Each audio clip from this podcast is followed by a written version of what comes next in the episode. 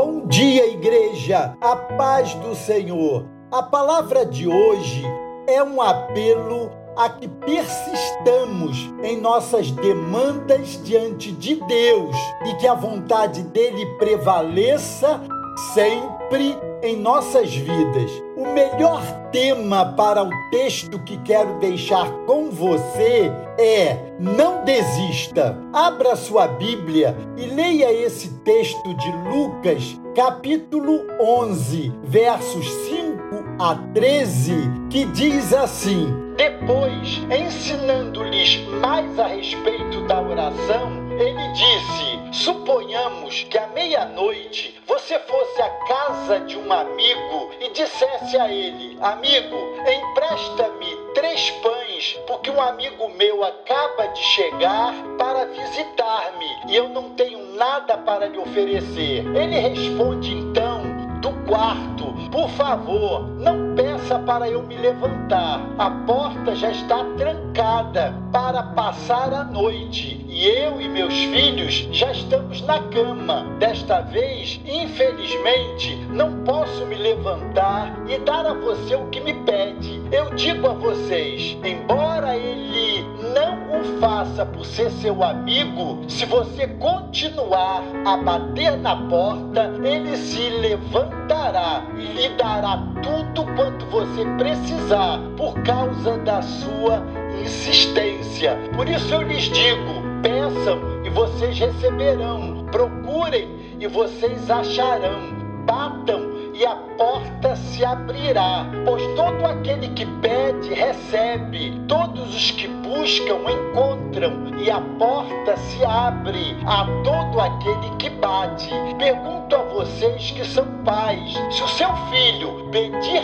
pão, você, como pai, lhe dará uma pedra? Se ele pedir peixe, você lhe dará uma cobra? E se pecadores como vocês dão aos filhos o que eles precisam, quanto mais o Pai que está nos céus dará o Espírito Santo àqueles que o pedirem. O Evangelho de Lucas é chamado de Evangelho da oração. E o texto que li remete a essa prática da oração, estimulando você a não esmorecer em suas demandas de oração diante do Senhor. Persista, mesmo que pareça importuno da sua parte. Em um tempo de imediatismos, esmorecemos com muita facilidade.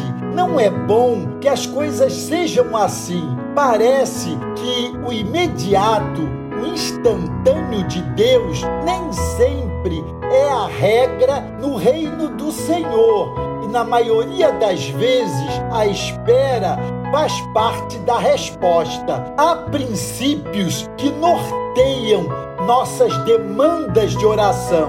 Destaco pelo menos três. Primeiro, não há hora específica ou adequada para batermos a porta de um amigo verdadeiro, expondo a nossa necessidade. Segundo, não recuemos diante da aparente resposta negativa. Se aquele a quem recorremos é nosso amigo de verdade, temos intimidade para continuar insistindo. Terceiro, recebemos tudo de que tivermos necessidade. Jesus é o nosso maior e melhor amigo, além de nosso sumo sacerdote. Insistamos com ele. O autor de Hebreus diz: Acheguemo-nos, portanto, confiadamente junto ao trono da graça, a fim de recebermos misericórdia e acharmos graça